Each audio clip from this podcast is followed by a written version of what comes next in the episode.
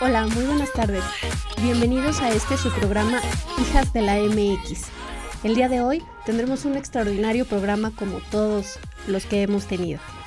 Pues bueno, esta semana han pasado muchísimas cosas y parte de eso es las actividades que hemos realizado en Hijas de la MX fuera de redes. Y como parte de esto, pues tenemos invitados de lujo el día de hoy. Estamos de plácemes y pues de entrada vamos a dar la bienvenida a Barbie Cortés, es una de nuestras hijas de la MX consentidas. Hola Barbie, buenas tardes. Hola, ¿cómo estás Les? Hola, ¿cómo están? Buenas tardes.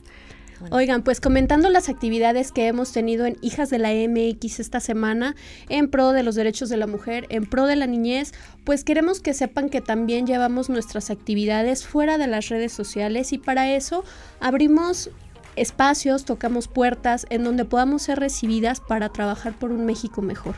Barbie, cuéntanos un poco más acerca de las actividades de esta semana. Así es, afortunadamente nos invitan a formar parte de las mesas de trabajo tanto en Cámara de Diputados como en las la Cámara de Senadores. La semana pasada estuvimos con la senadora Josefina Vázquez Mota, que muy amable nos invitó para precisamente eh, hacer un foro en pro de la niñez. Este es un tema que queremos tocar, pero que es delicado, es eh, del abuso sexual infantil. Este, vamos a hacer por ahí algunas dinámicas, vamos a trabajar con una asociación.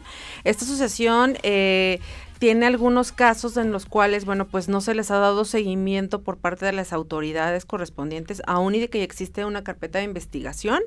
Entonces, este, bueno, vamos a apoyar, vamos a hacer una dinámica en este, en este punto. Segundo punto, vamos a trabajar con las mujeres víctimas también de violencia. Vamos a hacer un foro, estamos planeando posiblemente para, ya sea para la segunda semana de diciembre o en enero. Y por último, queremos también tratar en tema, en una comisión de salud, el tema del suicidio. Ese es un tema muy importante que también este ah, últimamente, bueno, eh, queremos tratar en este foro, en este otro foro, que este lo tenemos programado para eh, primera semana, segunda semana de febrero. En este tema, en este foro lo que queremos tratar además del suicidio, bueno, es el bullying y el acoso en redes. Eh, ya, ya sabemos que ya existe, antes no había manera de tipificarlo, este, creo que ya tenemos a una especialista que es nuestra otra hija, Flor Rodríguez, que también nos va a acompañar justamente también para platicar de ese tema. Pero bueno, parte de las mesas y las pláticas que tenemos con ellos, bueno, pues es este justamente poder salir adelante con mesa, eh, con foros y bueno, pues este invitar a especialistas y este abordar estos temas, atacarlos e informar. Y que es un tema del que tenemos bastante conocimiento acerca del acoso en redes. Oigan, pero ¿saben qué pasó también esta semana? Y bueno, por supuesto que deben de saber, es acerca del nombramiento de la titular de la CNDH en la Cámara Alta. Y bueno, pues al respecto ha habido una gran polémica. la ley de la Comisión Nacional de los Derechos Humanos establece en la fracción cuarta del artículo noveno que no se deben de desempeñar cargos de dirección cuando se ha tenido militancia o dirigencia de algún partido. Al respecto de esto, pues bueno, la toma de, de la presidencia de la nueva encargada titular de la Secretaría de Derechos Humanos, pues ha dado mucho de qué hablar. Es un tema que ha estado muy, muy, muy caliente. Vimos el día de ayer casi nada, que inclusive hubo golpes en la Cámara Alta. Hemos visto, además de, de, la parte de Evo Morales, hemos estado viendo la parte de la CNDH y es que diariamente hay tantas noticias, diariamente están ocurriendo tantas cosas, pero bueno, en este caso, en este programa vamos a abordar el tema de CNDH y vamos a abordar también el tema de Evo Morales, así como un poco del presupuesto. Y pues... Eh, la impugnación que están proponiendo algunos miembros de la bancada de la oposición en la Cámara Alta tiene como sustento precisamente esta parte acerca de que se ha estado pues poniendo candidatos a modo eh, por, por parte del presidente. Y bueno pues están buscando como las partes en las que se pudiera haber faltado a la ley para que se pudiera ocupar el cargo. vimos la parte de la votación que fue pues bastante complejo también y que estuvo bastante polémico. Inclusive Amnistía Internacional intervino en esto y dijo que pues una defensora de derechos humanos no debería de entrar en posesión del cargo con una controversia como esta. Y pues no se pierdan el siguiente segmento de este su programa Hijas de la MX, en donde vamos a presentar a nuestra invitada y vamos a entrar de lleno a abordar el tema. Muchas gracias, regresamos.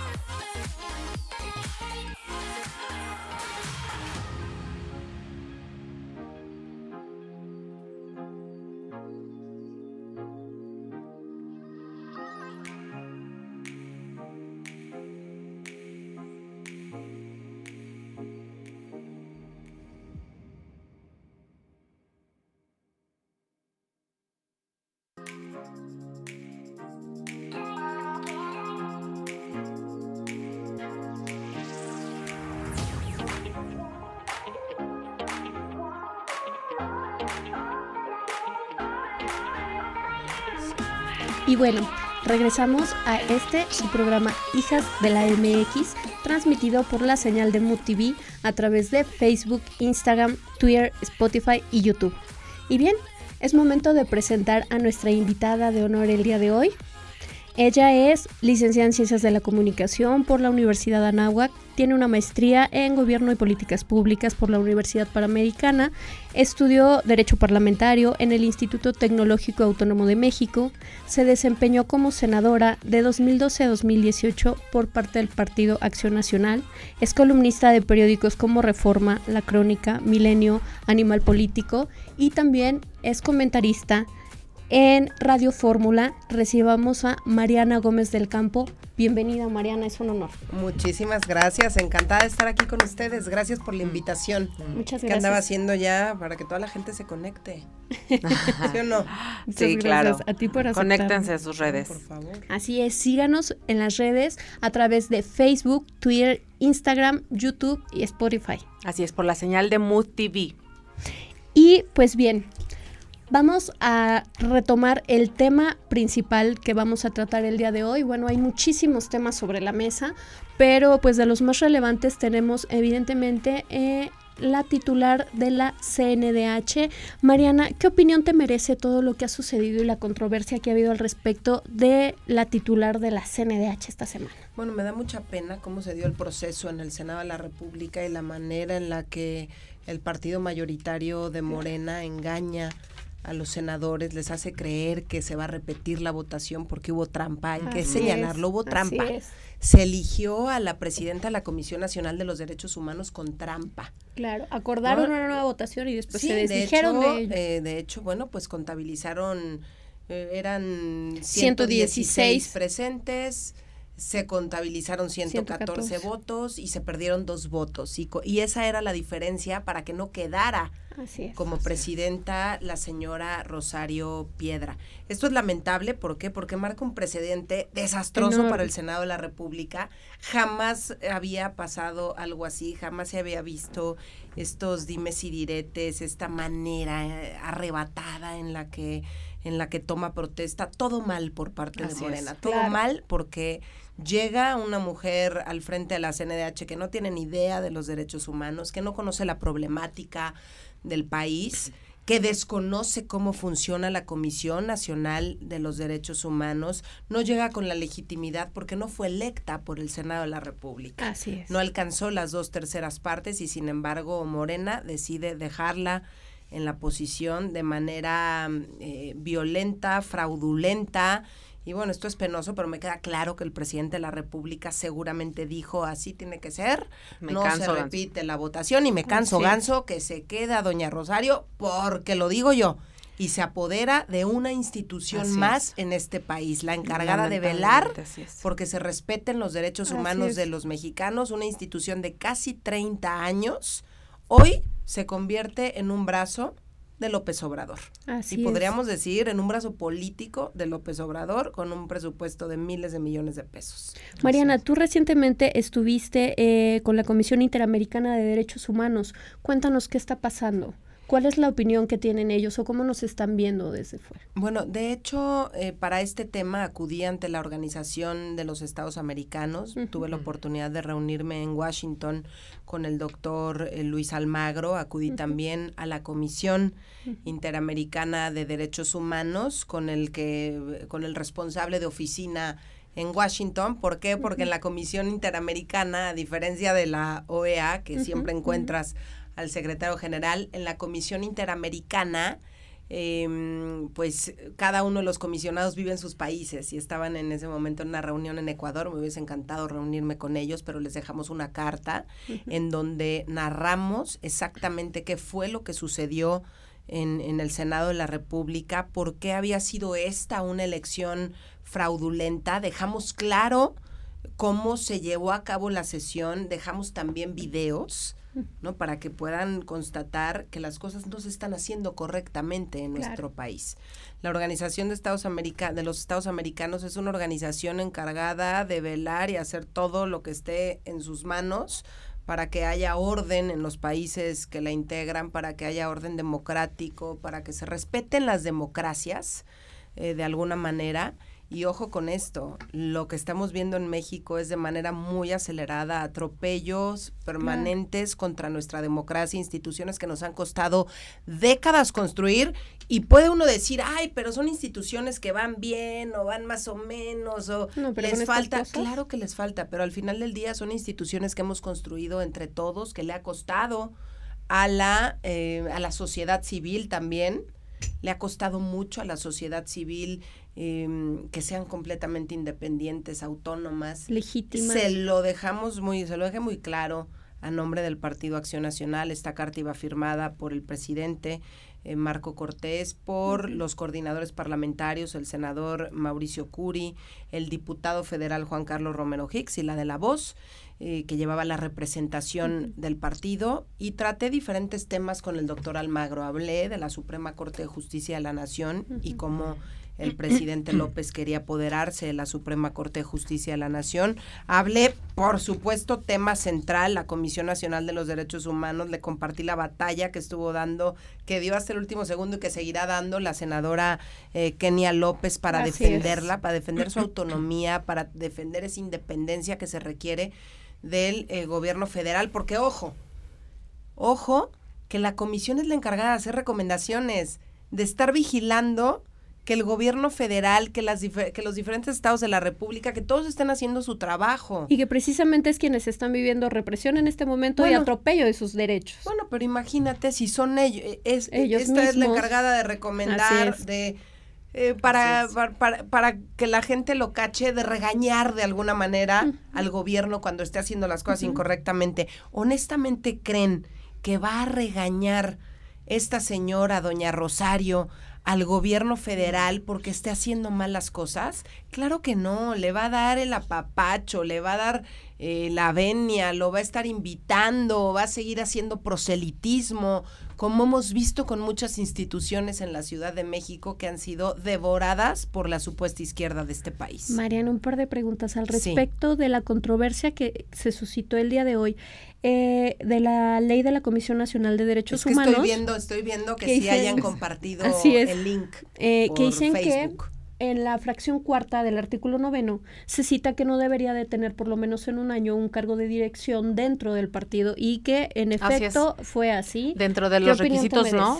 Podría ser que ni siquiera eh, eso. Los senadores, los senadores de los diferentes grupos parlamentarios, y yo espero que aquí toda la oposición se pueda sumar, están haciendo un gran esfuerzo por hacer una revisión exhaustiva de eh, la vía jurídica para defender a esta institución. Estoy segura que se presentarán diversas, bueno, eh, van a presentarse ante las instancias a nivel nacional e internacional que se requiera para defender la autonomía e independencia y dejar claro que esta señora no puede ser la presidenta de la Comisión Nacional de los Derechos Humanos. Yo celebro que los gobernadores de Acción Nacional no le hayan dado el respaldo. Desconocen a la nueva presidenta de la Comisión Nacional de los Derechos Humanos porque todo se hizo de manera facciosa, porque se llevó a cabo, se fragó todo un fraude en el Senado de la República, se roban dos votos, desaparecen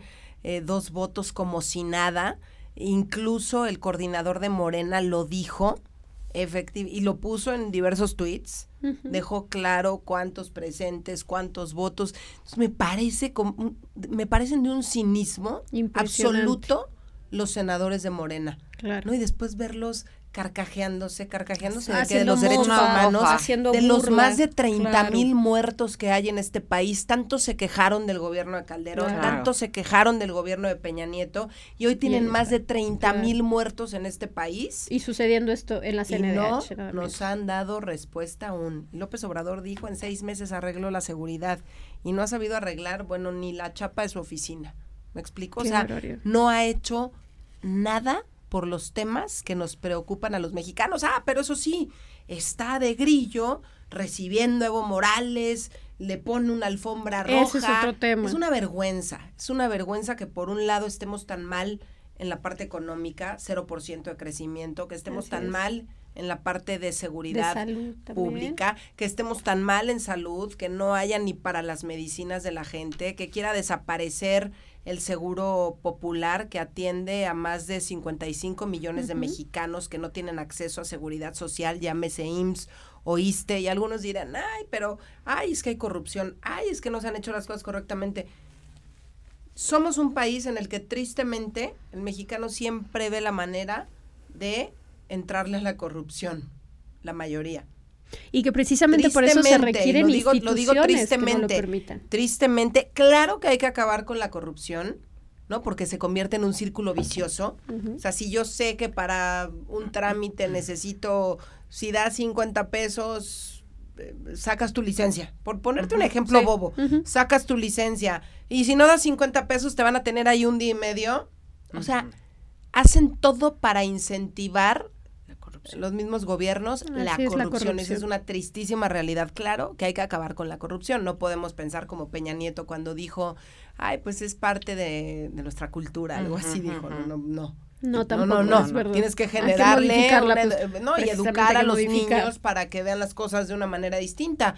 Ah, no, pues todos tiran basura. Ah, bueno, pues todas las generaciones que vengan que sigan tirando basura. No, hay que generar conciencia y hacer cosas para que no sea así Pero con este gobierno tan mentiroso, tan hipócrita, tan de doble moral, veo tan difícil que las cosas eh, puedan cambiar. Y este, insisto, este doble discurso que se tiene, ¿no? Por un lado, más de 30 mil muertos.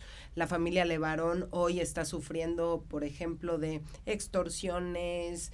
Eh, los están los estados están Chihuahua no pero te pongo el ejemplo de la familia Levarón. Por un lado tú le das toda la seguridad a un Evo Morales al dictador de Bolivia y por otro lado abandonas a una familia a tu propia población que requiere el cuidado y que finalmente es el objetivo del Estado no garantizar la bienestar el bienestar y la seguridad de los ciudadanos. Y bueno Tan es así que eh, cinco miembros del Consejo Consultivo de la CNDH renunciaron el día de ayer, desde Alberto Atiegallo, también María Ampudia González, Mariclera Costa Urquidi, Angélica Cuellar Vázquez y María Olga Noriega Sáenz renunciaron eh, y en su carta comentaron que lo hacían por el sometimiento abierto de la Comisión de Derechos Humanos. Esto es profundamente lamentable. Y por otro lado, como comentas, tenemos la llegada de Evo y finalmente él tiene visa humanitaria, el Estado Mayor Presidencial que dijeron que no se iba a activar y se reactivó, comida, ropa, camionetas blindadas, seguridad. A ver, no nada más eso, ayer le hicieron todo un homenaje. Así es. La jefa de, gobierno, mientras había balaceras en Santa Fe. No, y en toda la ciudad de y muertos en diferentes puntos de la ciudad, ella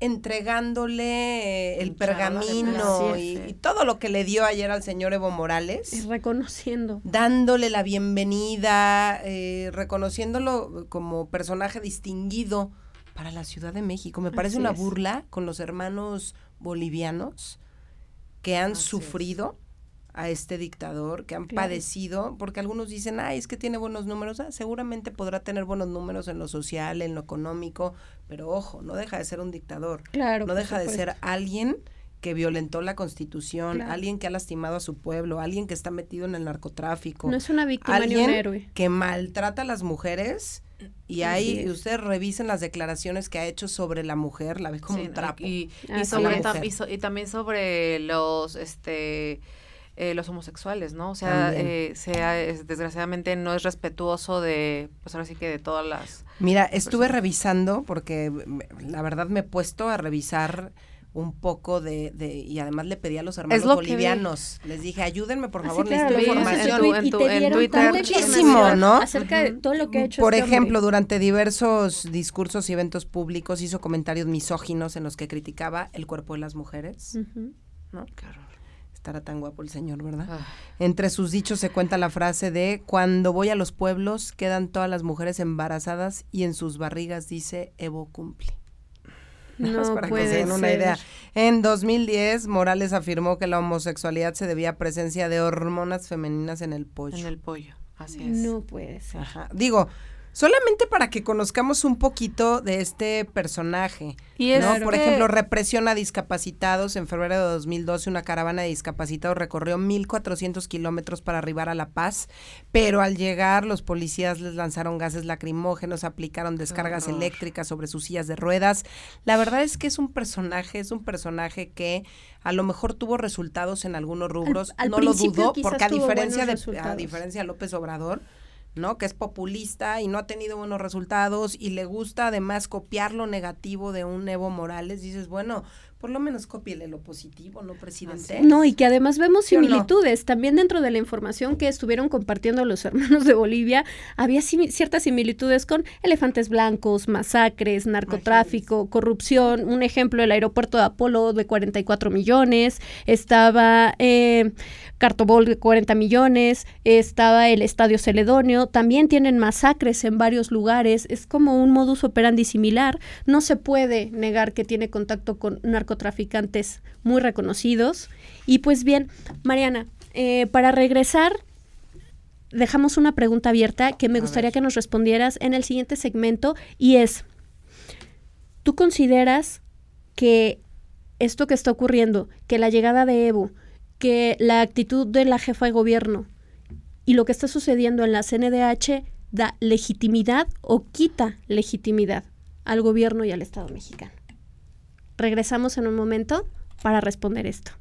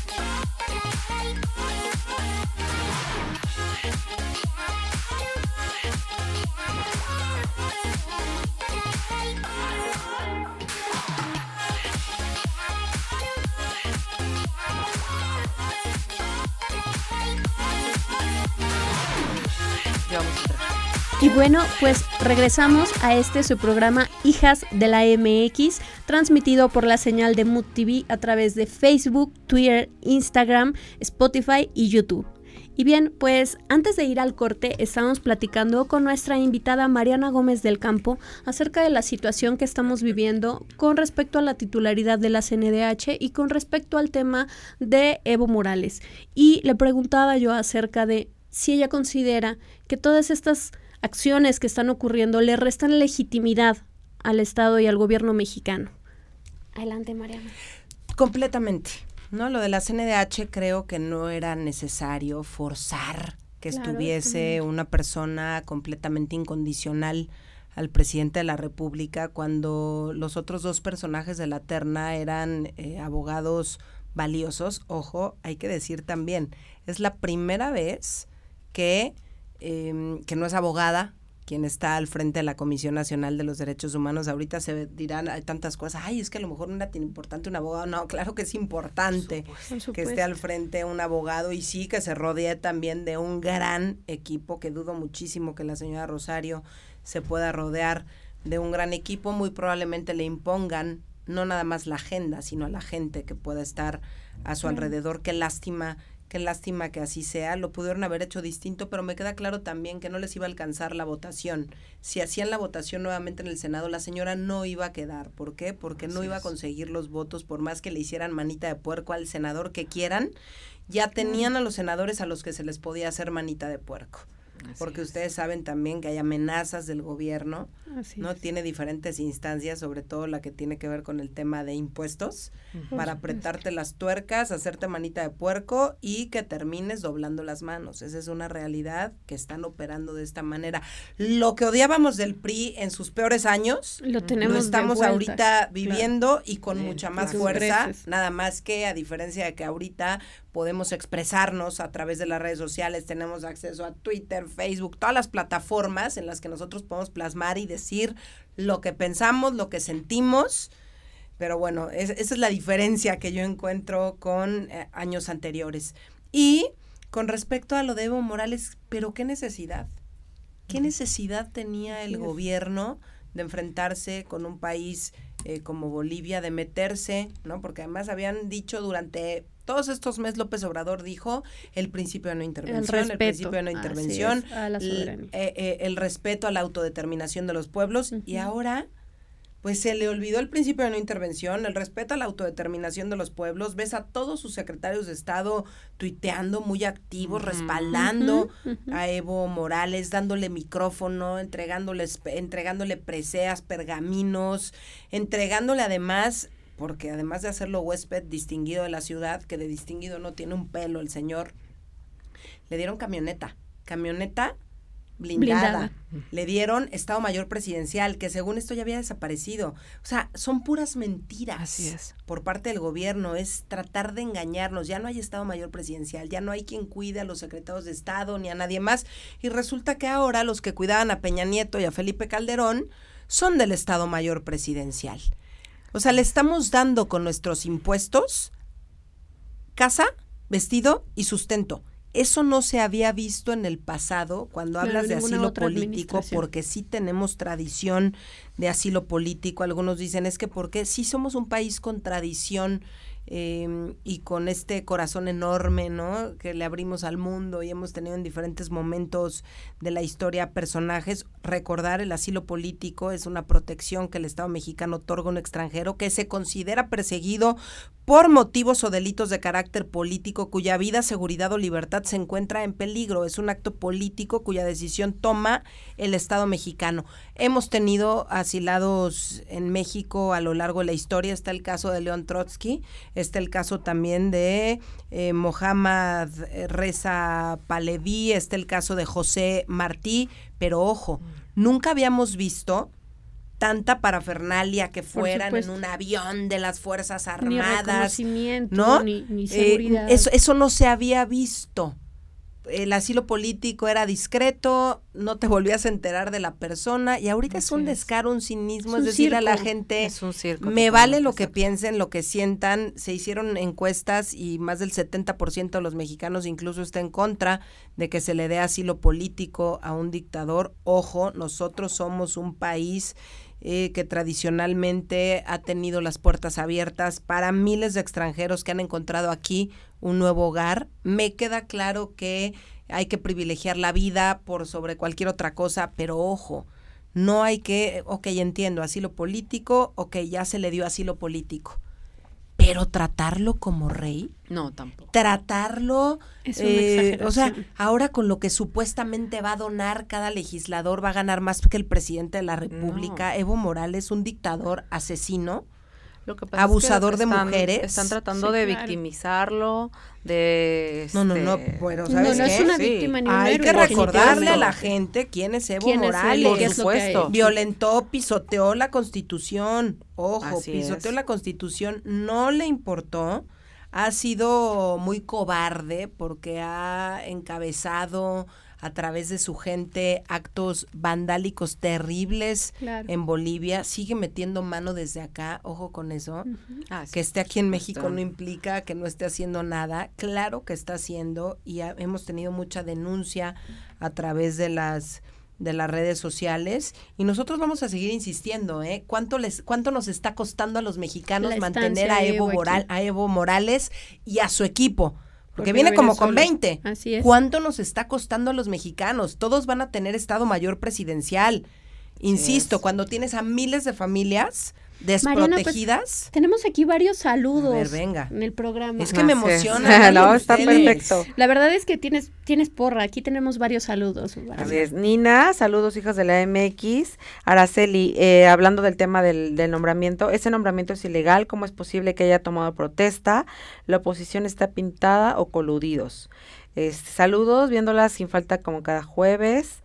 Y de Sirena Navarro, saludos querida Mariana Gómez, súper invitada. Saludos a Desi. Desi, te extrañamos, ¿eh? Sí, claro, que sí. Pero bueno, ya será para la próxima. Aquí estoy muy contenta, me siento en familia aquí con las hijas de la MX. Claro que, claro que sí, lo somos. Mariana, en tu experiencia, estuviste durante un sexenio tratando en la Cámara Alta. ¿Ser oposición hoy es más difícil que lo que ha sido antes? Mira, yo he sido oposición en la Ciudad de México siempre y ha sido oposición al gobierno de López Obrador en su momento, al gobierno de Marcelo Ebrard, al gobierno de Miguel Ángel Mancera. Estoy acostumbradísima a ser oposición. Y de hecho los conozco bastante bien. Por eso muchas de las cosas que hacen con las instituciones a mí no me extraña. Hicieron exactamente lo mismo en la ciudad nada más que ahora son más cínicos y ahora tienen mayor visibilidad porque tienen además pues mucha injerencia en los medios de comunicación y como a todos, empresarios, medios de comunicación, a todos los traen pisándoles el cuello, ¿no? De te voy a quitar, te voy a... ya, saben, ¿no? Como se las gastan. Como nos queja, insisto, tantos años nos quejamos del PRI y están teniendo las peores prácticas y mucho más cinismo. No, no, un cinismo total, un abuso de poder es lo que estamos viendo por parte de la cuarta transformación, que no ha habido transformación como tal. O sea, la transformación ha sido, pero para atrás. Para mal. Estamos. Ha sido para peor. Exactamente, ¿no? Estamos. Aunque también considero que hay un punto importante y es que la ciudadanía, en general, la sociedad civil, está logrando una mayor participación, se está informando más ahora que antes. O no sé tú cómo veas ese punto de la participación ciudadana desde la sociedad civil y la vinculación que se está teniendo con el gobierno o el seguimiento que se está teniendo ahora. ¿Ves que hay Pues mira, yo espero que estemos muy bien organizados. ¿Por qué? Porque para esto que pasó en la Comisión Nacional de los Derechos Humanos, nosotros teníamos manifestaciones en en el pasado cuando se nombraba a un ministro de la Suprema Corte de Justicia de la Nación eran los mismos que hoy están gobernando y hoy se quedan callados ante lo que hace López Obrador.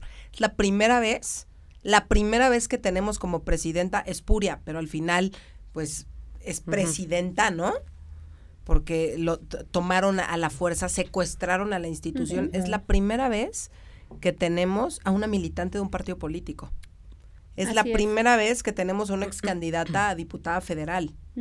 Es la primera vez que tenemos a, un, a, un, personaje que no nada más tuiteaba a favor de López Obrador, su foto de perfil eh, era con López Obrador, en campaña con López Obrador, amando a López Obrador.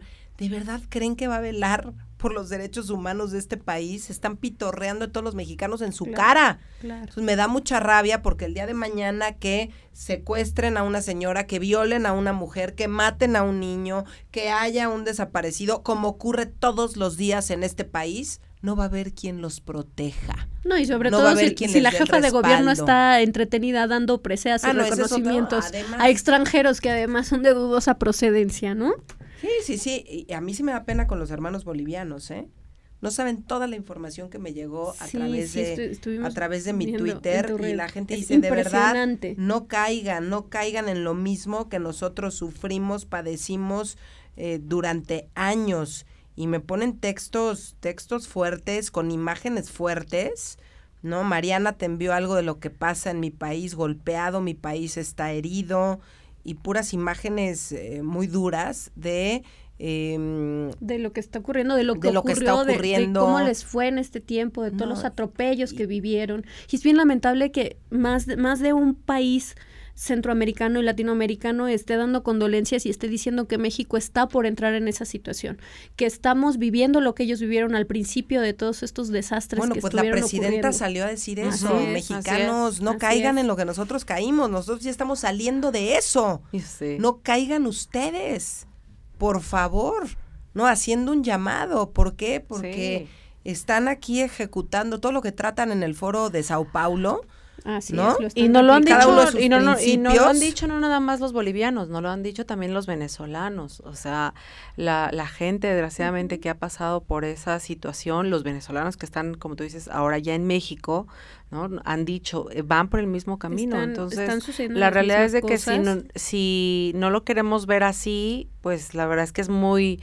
es muy lamentable que, que sucedan estas cosas y que nosotros minimicemos esa situación. Por ejemplo, aquí me dice, señora, soy de Bolivia, vi que pidió información de Evo. Miren, Bolivia el 64% vive en el área rural, la mayoría no cuentan con celulares, no ven su anuncio ni pueden manifestarse en las redes sociales, son pobres y humildes, pero el resto son los ricos, como diría Evo.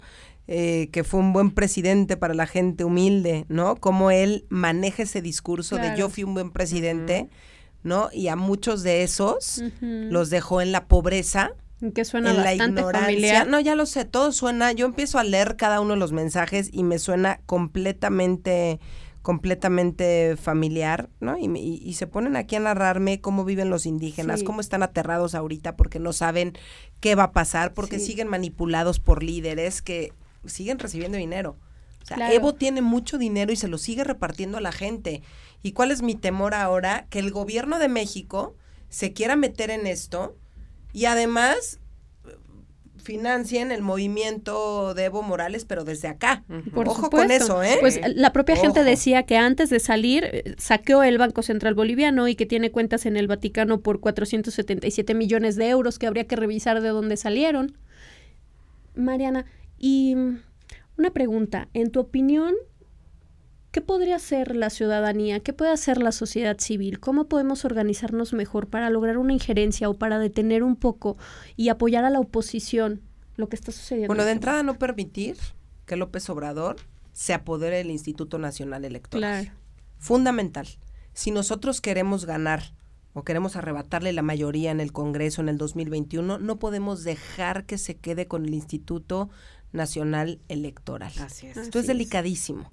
Los dictadores lo han hecho, lo hizo Evo Morales en Bolivia, lo hizo eh, Nicolás Maduro y bueno, desde Chávez en Venezuela. Y así podemos y así podemos revisar cada uno de estos casos en donde se fueron apoderando de las instituciones hasta que dejaron a los ciudadanos sin esas instituciones que les ayudaban a poder llevar a cabo un proceso electoral libre, justo, democrático bueno, es muy delicado, ¿eh? las cámaras, Porque ya él tiene. quiere ir por todas las canicas en el 2021. él está dispuesto a lo que sea.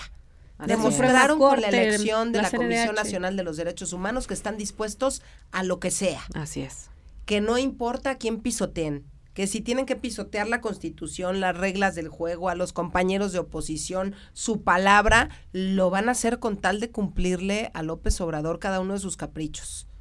Esa es una realidad, entonces hay que abrir bien los ojos Estar no hay que actuar hasta que ya tengamos aquí un día antes de la elección. Claro. hay que actuar desde ahorita, hay que organizarnos, hay que salir a las calles, hay que manifestarnos de manera pacífica, no como ellos, Claro. que cada vez que se manifiestan prenden fuego, No, bueno. encapuchados y el gobierno lo permite. O, No, o a no, veces, a veces ellos no mismos tenemos los que ir ni envían, ¿no? encapuchados ni nada, nosotros damos la cara.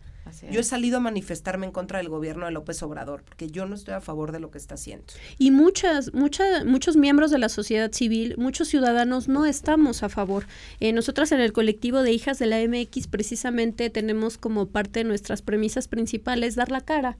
Hemos sido pues bastante atacadas por ello, pero consideramos que es parte fundamental de la organización de la sociedad civil, dar la cara y que se diga, soy un ciudadano, ¿no? Bueno, nos han acusado de tantas veces de ser bots, de, de ser máquinas, de ser pagados, No, o sea que no es verdad. Ojalá que tuviéramos porque- todo, todo el dinero que tienen ellos. Porque les sorprende ver para a la, a la ciudadanía. Justamente si me da tiempo de leer algo, este, lo que decías, hay que salir. Estamos, este, nosotros mm, dispuestas a ir también el primero de diciembre y de hecho ya hemos hecho comunicado. Este, es. desde los inicios del hemos manifestado preocupación por la situación que vive actualmente México. Nuestro trabajo consiste en buscar la protección de los derechos de los ciudadanos y grupos vulnerables mediante el ejercicio de la libertad de expresión y la convocatoria a reflexionar y actuar ante los grandes retos que enfrenta nuestro país. Hoy más que nunca, nuestro querido México nos necesita fuertes, unidos y comprometidos, ya que es la única manera de poder ayudar a quien más lo necesita, motivo por el cual hijas e hijos de la MX, en representación de la sociedad civil, hacemos una cordial invitación a asistir el próximo primero de diciembre a la megamarcha nacional en defensa de este país. Así es, ahí está la Ahí invitación y bueno, pues Así vamos es. a Ahí vamos vamos, a a, apoyar. estar. Vamos a estar muchos ciudadanos y ciudadanas que no estamos conformes con lo que ha pasado en este primer año de gobierno porque ha sido bastante fallido, porque consideramos que ha habido atropellos, que ha habido ilegalidades, que ha habido ilegitimidad con ello. Si ustedes como nosotros están en desacuerdo con lo que ha estado ocurriendo, los invitamos y los esperamos a que nos convoquemos todos el primero de diciembre. Y pues bueno, además de todo esto que está ocurriendo, tenemos el tema del presupuesto, del presupuesto que está por ser aprobado el día de mañana. Qué Al barbaridad, respecto- no me quiero ni imaginar cómo está eso. Pues bueno, lo que decían era que los dos puntos principales que tiene este gobierno con este presupuesto son nada más ni nada menos que salud y educación, lo cual es, es, pues bastante irrisorio viendo toda la situación que eh, está ocurriendo en O este sea, le están momento. invirtiendo más a la salud y a la educación. Ellos dicen, así es, eh, salieron en la bancada de Morena y dijeron que sus dos principales prioridades en este presupuesto son la salud y la educación. O sea, ya va a haber médicos bien pagados, o por lo menos pagados, ya quítale el bien. ¿No? Médicos Por lo- a por los lo que menos les paguen, medicamentos. claro, menos medicamentos, medicamentos. medicamentos y médicos, porque de qué nos sirve que digan, vamos a capacitar a todos estos en un mes y van a ser malos médicos. Yo lo que quiero es que el país pueda tener médicos de primera, que el IMSS y el ISTE tengan médicos de primera, que el Seguro Popular también, ¿no? O llámenle como le quieran llamar, porque seguro va a terminar nada más cambiándole el nombre y va a seguir funcionando. Yo espero así que no sea tan, tan... Ay, ustedes digan la palabra fuerte para que después no digan que yo soy violenta. ¿eh? No, bueno, pero es que está como para que seamos violentos en algún momento con todo lo que sé, está ocurriendo. ¿verdad? Oye, tenemos más saludos A para ver. ti. A ver, dice Des Navarro, estoy fuera del país, pero con gusto cuando regrese. Flor Rodríguez dice, nadie en nuestro gobierno ha llegado ha negado el derecho de asilo político, pero sí los derechos de las mujeres con la reducción del presupuesto para el 2020 en programas para beneficio de estas. Angie Juárez dice, Mariana me representa. Te agarraron hace Gracias, días y con el hashtag y los bots, pero no, no cediste. Y Beth de la Cruz dice, ¿cómo impedirlo si no hubo forma de impedir la toma de la Oigan, CNDH? ojo, cuando nos atacan en redes, aguanten vara, ¿eh? Por Yo lo que decía en un programa es, si no te gusta el agua salada, no te metas al mar. Entonces, hay que aguantar vara. Así es. Acuérdense también que son bots. Detrás de un bot no hay nadie, no hay una Nadie, persona que te con nombre y apellido que esté pensando todas las barbaridades que te están poniendo en ese mensaje. Así es que hay que tener la piel gruesa Claro. y no sentirte si te dicen gorda, fea, horrorosa, este, por eso, ay, no Porque- sé, Sí, ¿qué no, por bueno, eso no nosotros casado, imagínate nosotros seguro todo lo nadie que- te pela. todo lo que nos han Nosotros dicho. hemos Ustedes sido también. víctimas de linchamientos Sí, mediáticos claro. y que De definitivamente para estar Sí, no, a aquí, mí me da mucha risa. para estar aquí tienes que tener la piel muy gruesa y Muy gruesa. muchísimo jabón. Oye, Des. Navarro dice, pregúntenle a Mariana qué opina de lo que le hicieron al senador Gustavo Madero en el Senado.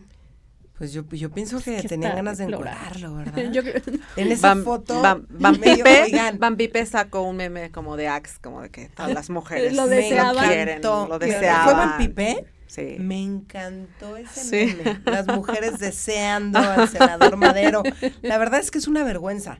Claro. Sí, Nunca se había no. visto algo así en el Senado de la comportamiento de las No, bueno, y además somos motivo de Y notas para- internacionales. Y les digo algo, para eso. nosotros también es una vergüenza, ¿no? Por un lado ves Sí, a un expresidente del PAN como Germán Martínez aplaudiendo como foca, Así es. ¿no? Claro. Con su sonrisa nefasta. Que dices, después de todo lo que te dio el Partido Acción. Nacional, ¿no? me resulta increíble que salga y defienda. a López Desgraciadamente Obrador también el movimiento, movimiento ciudadano, hueso, ¿eh? ¿eh? También movimiento ciudadano, movimiento ciudadano está ahí por el PRI, por el PAN y al final está apoyando a Morena, digo, eh, también ahí Y bueno, y el PRI, por- aunque dijo que lo hizo por defender el procedimiento y que querían que se repitiera Ay, todo, ¿qué les pues al final del día les funcionó. Oye, Lili Cabrera nos pregunta, ¿y cómo se puede defender al INE? Mira, pues ahorita es eh, con mucha presión, presión mediática. Ya sabemos que al señor le importa muy poco, pero en mi caso yo estoy acudiendo a instancias internacionales para denunciar lo que puede pasar en el Instituto Nacional Electoral. No, yo quiero hacer todo lo que esté en mis manos. El presidente nacional del PAN, claro que está muy preocupado. ¿Por qué? Porque nosotros estamos trabajando en esta estrategia de contrapeso hacia el 2021. Queremos una Cámara de Diputados, eh, pues que no sea de López Obrador. Ahí tiene que estar su contrapeso. Y si López Obrador se apodera del INE, va a hacer lo que quiera. Entonces, por lo menos eh, Liliana, empezarlo a denunciar en las redes sociales, informarse un poco sobre esta iniciativa que trae Morena. Es, es momento Venga. de ir a un corte. Regresamos para poder terminar el tema. Vamos a un corte, regresamos rápidamente a su Hijas de la MX, transmitido por la señal de Mood TV a través de Facebook, Instagram, Twitter y YouTube.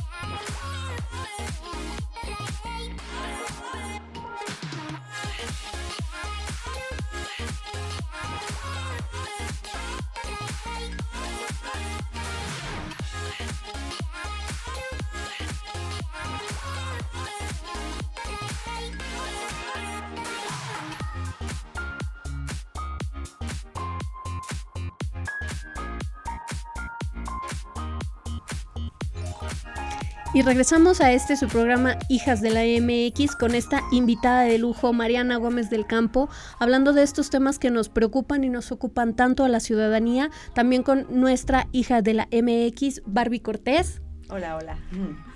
Y pues bueno, Barbie, cuéntanos un poco más acerca de la opinión que tienes del tema.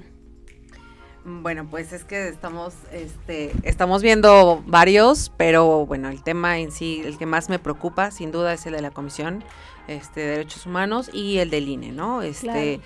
Justamente creo que el de Derechos Humanos, ah, yo incluso días antes este, de que se volviera a hacer el tema de la votación, hice videos solicitando, ¿no? Que, bueno, pues se, se hicieran, una- se propusiera incluso también una, una nueva terna, porque la realidad es de que ya las que teníamos, pues ninguna, este, si bien, como dices, había dos, había dos, este, mm, otros dos candidatos, pero bueno, pues ya si Claro. esa no, pues nos propusieran otra, ¿no? Claro. Este, y del tema del INE, bueno, también ahorita estoy justamente trabajando en eso para poder hacer nuevamente este tendencia y que no este tema no se quede atrás y que bueno, pues este, tengamos todos la ciudadanía estar con los ojos atentos a esto. Bien abiertos y bien atentos. Mariana, Bien. ¿Qué, qué opinión te merece eh, esta situación que se ha estado comentando y que también comentó la senadora Kenia Rabardán acerca de las amenazas que ha recibido de ser removida como eh, la encargada de la Comisión de Derechos Humanos por las denuncias que estuvo haciendo? Pues es que así se las gastan. Son autoritarios. Sí, Están acostumbrados a esto. En la Ciudad de México muchos años tuvieron la mayoría absoluta, el control de la Asamblea Legislativa. Ahora imagínate esto a nivel nacional, a nivel federal, tener el control de todas las instituciones.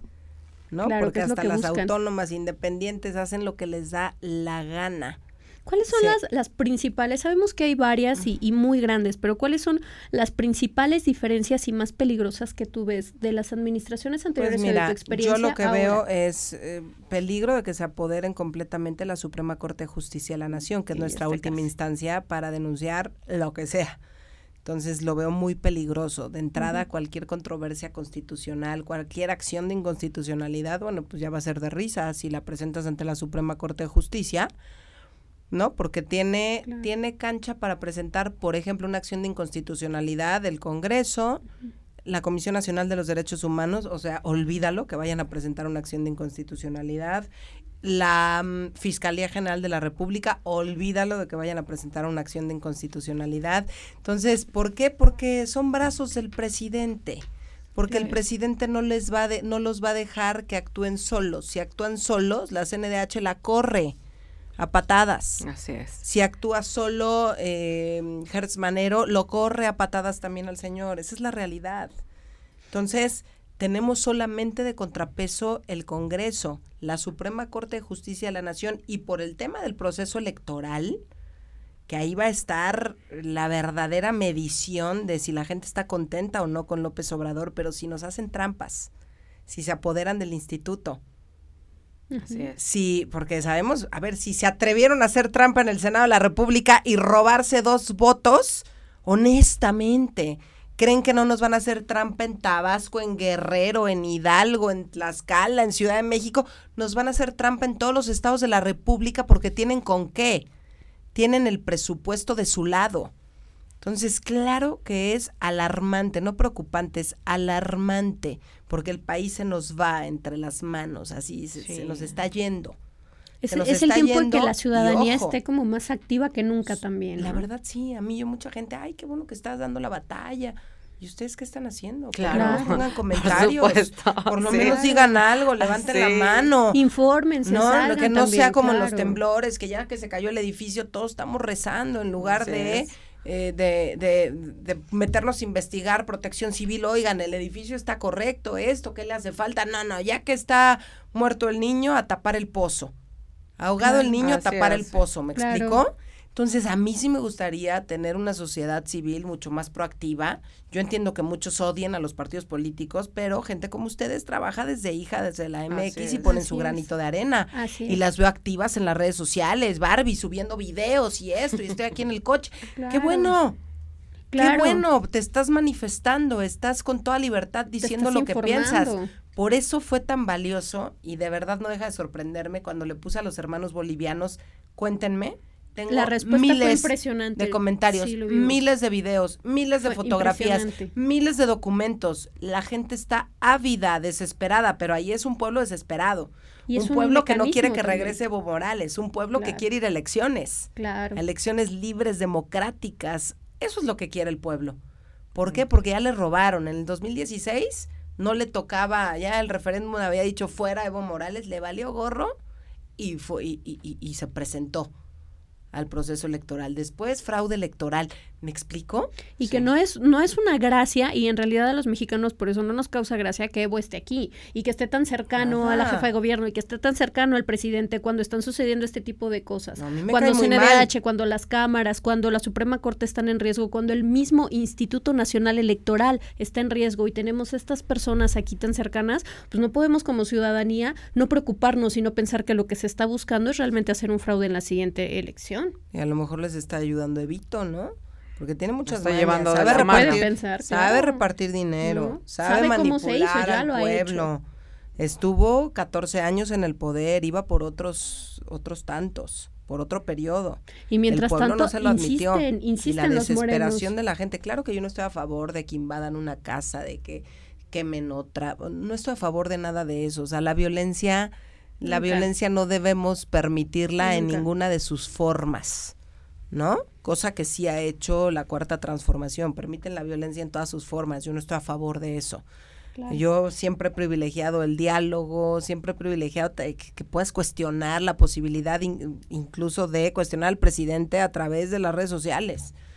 ¿Me explico? Pero con respeto, nunca faltando al respeto. Y esto les vale gorro. Entonces yo creo que lo que le pasó en Bolivia fue una de su propio chocolate, ¿no? Y pues tenemos más saludos y comentarios. Tenemos muchos Ay, no, venga, cuéntenme, por favor, cuéntenme. Este, tenemos un Alberto Muñoz, un saludo para todos, excelente la forma como están abordando los temas más candentes. Muchas gracias, Alberto. y otro, Víctor, Víctor dice, y la, y la 4T va por el último pilar, el INE. Bueno. Este. Oye, en la ley de ingresos de este año se aprobaron 11 mil millones más que se tenían presupuestados, que lo que tenía presupuestado Hacienda. A pesar de eso, sectores como el campo, la salud y la educación están sufriendo. Los municipios también están sufriendo la reducción al ramo 28, que es el de las participaciones. Y sin embargo, eh, Hacienda dijo que van a hacer ajustes para que el presupuesto pueda alcanzar para todos que lo que van a, primordialmente atender en este presupuesto es salud y educación, pero pues nosotros no estamos viendo ni que atiendan salud, ni que atiendan educación, ni que atiendan seguridad, ni que atiendan nada de las necesidades que tenemos.